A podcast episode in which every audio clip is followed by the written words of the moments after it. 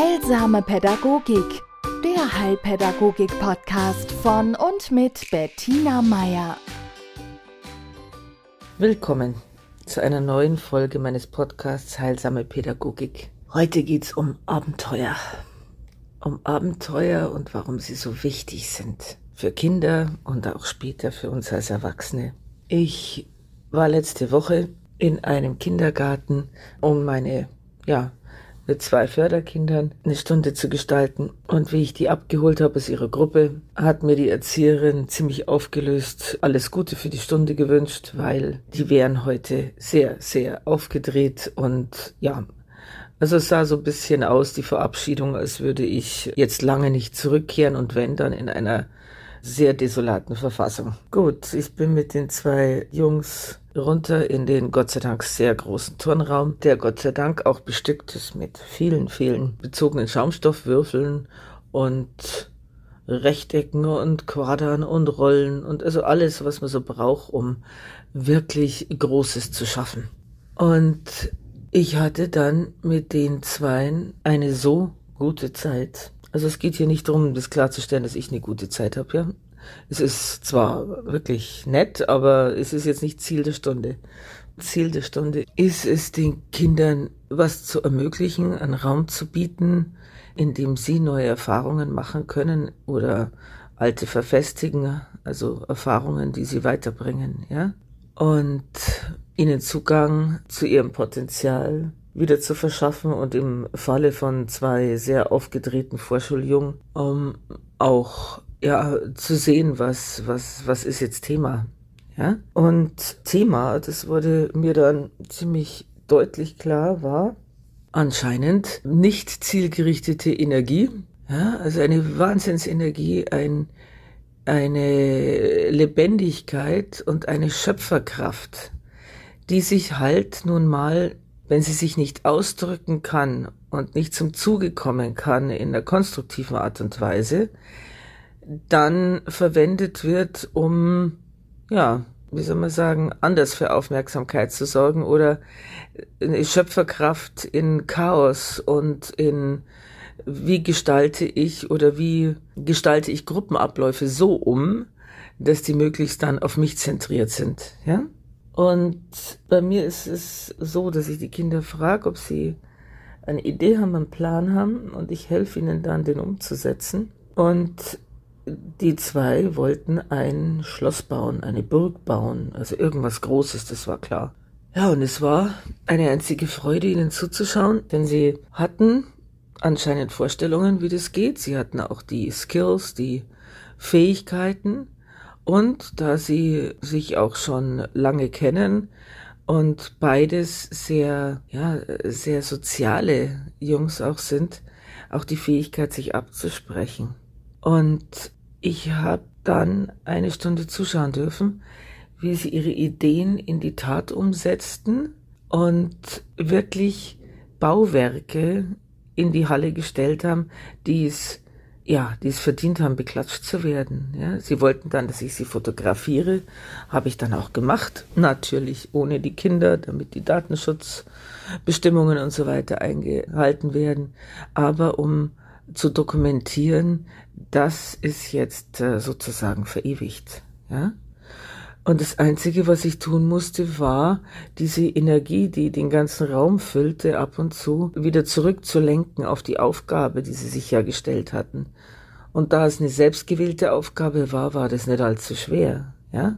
Also wenn, wenn die Bälle, die sie sich als Kanonenkugeln geholt hatten, wenn die halt so einen Sog ausgeübt haben, dass man unbedingt die Bälle durch die Halle äh, schießen muss und äh, einfach hinterherlaufen, weil sie sind so toll und sie sind so bunt und äh, außerdem liebt man Fußball. Aber es war kein Problem, immer wieder zu sagen, du, ich glaube, dein Kumpel wartet noch drauf, der braucht noch das und das Teil. Und dann zack, ging's wieder Richtung gemeinsamen Schaffens und gemeinsames Errichten von, ja, Verwirklichen von Plänen und Träumen. Und ich habe mir dann im Nachhinein nochmal bewusst gemacht, was denn da passiert, wenn Kinder sich zum gemeinsamen Tun zusammenfinden und es auf so konstruktive Weise passieren kann. Und da ist viel von dem dabei, was man denkt als Pädagoge und auch als Eltern. Man müsste den Kindern, um sie fit für die Schule zu machen, gezielt Dinge anbieten, die jetzt schon sehr nach Schule aussehen. Ja, also natürlich ist es wichtig, dass ein Kind weiß, wie ein Heft aussieht und dass ein Blatt vier Ecken hat und wo da links oben ist. Ja, also das wäre eine hilfreiche Information, die die Kinder ja aber auch kriegen. Aber was sie sonst brauchen, ja, und was sie viel, viel nötiger brauchen, ist eine Fähigkeit, sich zu strukturieren, die Fähigkeit, eine Handlung zu planen, die Fähigkeit, diese dann auch umzusetzen und heute wichtiger denn je, diese Sache auch mit jemand gemeinsam umzusetzen. Denn wir haben ja oft auch in der Schule die Situation, also ich kenne es in den Kombiklassen vermehrt, dass die Kinder an Vierertischen sitzen und sich äh, absprechen bei manchen Aufgaben. Ja? Sie müssen auch bei konventioneller Sitzanordnung sitzen sie neben jemand sehr nah in der gleichen Bank am gleichen Tisch. Und auch da ist es wichtig, den anderen wahrzunehmen, aber sich nicht ablenken zu lassen im eigenen Tun. Dem anderen auch mal zu helfen oder sich helfen zu lassen. Und in dem, was die zwei Jungs da geschaffen haben, habe ich so viel von dem gesehen, was ihnen später helfen wird, sich in einem jetzt erstmal Schulkontext zurechtzufinden. Ja, das, es war schön zu beobachten, wie nicht einfach gehandelt wurde, sondern zu erstmal überlegt, ja, zumindest kurzzeitig, oder auch zu erleben, wie, wie Dinge entstanden sind durch Versuch und Irrtum. Nehme ich jetzt den Baustein oder den anderen, Sieht dann die Burg so aus oder der Eingang so aus, wie ich will? Will ich durchkriechen? Will ich aufrecht durchgehen können? Ja? Soll es eine Schiebetür haben? Ist es ein Eingang, der immer offen steht? Also es gibt ja so viel zu beachten beim Bauen. Das können mir bestimmt einige von Ihnen auch bestätigen. Und was die gute Stimmung bei sowas ausmacht, ist wirklich dieses Gefühl von Selbstermächtigung, also dieses Spüren, wie ich im Handeln schaffe. Ja? dieser, wir sind, wir sind ein Homo sapiens, heißt's, ja? Aber zuerst waren wir ein Homo habilis, also der handelnde Mensch. Und wir sind auch der spielende Mensch. Ja, also Menschsein heißt so viel.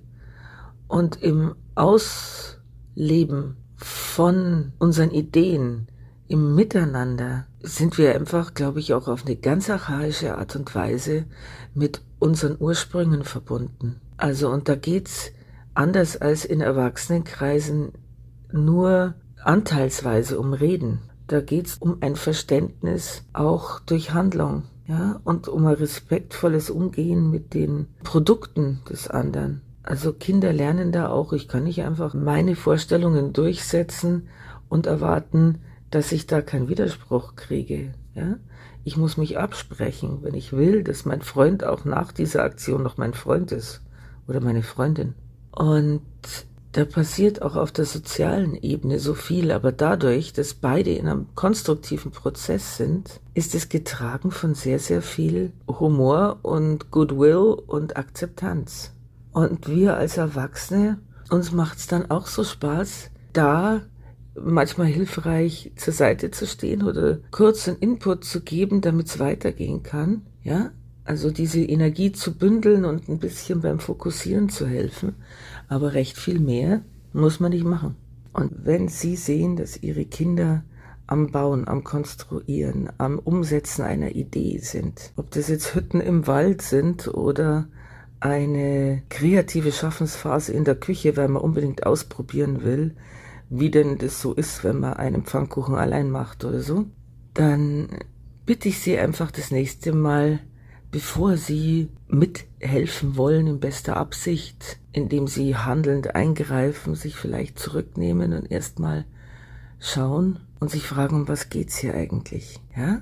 Es geht natürlich darum, dass ihr Kind was tun will, aber es geht dem Kind nicht darum, alles in Unordnung zu bringen oder Verwüstung anzustellen, in Chaos auszubrechen, sonst was, sondern In den allermeisten Fällen will ihr Kind sehen, dass es was bewirkt. Und diese Energie gilt es, ja, der, deren Raum zu geben, deren Rahmen zu geben. Also, bevor man das nächste Mal zuckt, weil es könnte irgendwas zu Boden fallen oder der Geräuschspiegel oder, ja, sich fragen, wo, wo kann ich helfen, dass da jetzt was entsteht. Ja, auf, und natürlich denken Sie dran, Sie sind auch ein Partner, mit dem sich abgesprochen werden muss. Das heißt jetzt hier nicht, dass Ihr Kind ohne Widerspruch die Wohnung umgestalten darf, ja, sondern wo in meinem Raum mit dem Kind kann ich was ermöglichen. Und Ihre Kinder werden es Ihnen danken. Durch ein Strahlen, durch Zufriedenheit, durch, ja, auch dieses Danke, dass du es mir ermöglicht hast. Hm? Auch wenn Sie das nicht sagen, aber Sie sehen es. Sie wissen, wie sich Ihr Kind anfühlt, wenn es zufrieden ist. Und noch eine kleine Erinnerung, wenn Sie Ihrem Kind zuschauen, wie es sozusagen künstlerisch tätig wird, ja, und etwas Neues in die Welt bringt, und sei es eine Sandburg, so waren Sie auch mal. Und so wie Kinder Abenteuer lieben, was Neues ausprobieren, sich teilweise in Grenzen ausloten, zu schauen, komme ich jetzt noch eine Sprosse höher auf die Sprossenwand und traue mich runterspringen? Oder wie sieht's in diesem Maisfeld aus? Oder wie tief kann ich das Loch im Garten buddeln, ja, und Fallen bauen? Oder was auch immer. Das ist eine Energie, die haben sie immer noch in sich und die ist nur manchmal durch viel zu viel Alltag verschüttet. Und unsere Kinder können uns wieder daran erinnern, dass wir dieses Gefühl genauso nötig haben. Und dass auch für uns so wichtig ist, ja, mal so die Alltagsroutinen zu verlassen, zu schauen, was geht noch und wo kann ich auch im Alltag oder in meinem häuslichen Umfeld einfach mal was anders machen und schauen, wie sich das anfühlt. Ja? Also lassen Sie sich auch von Ihren Kindern inspirieren. Ihre Projekte sehen vielleicht anders aus, ja? aber sie funktionieren nach den gleichen Regeln wie damals als Kind. Und mit dieser Anregung, der ich zurzeit auch folge, weil ich mir in der Richtung auch einen Traum erfüllt habe, mit der Idee, das, was mich als Kind schon fasziniert hat, mir auch als Erwachsene mal anzuschauen und ein bisschen die Komfortzone zu verlassen. Also mit dieser Idee möchte ich Sie verlassen und wünsche Ihnen aufregende, spannende und erhellende Momente mit Ihren Kindern. Machen Sie es gut. Heilsame Pädagogik, der Heilpädagogik-Podcast von und mit Bettina Meier.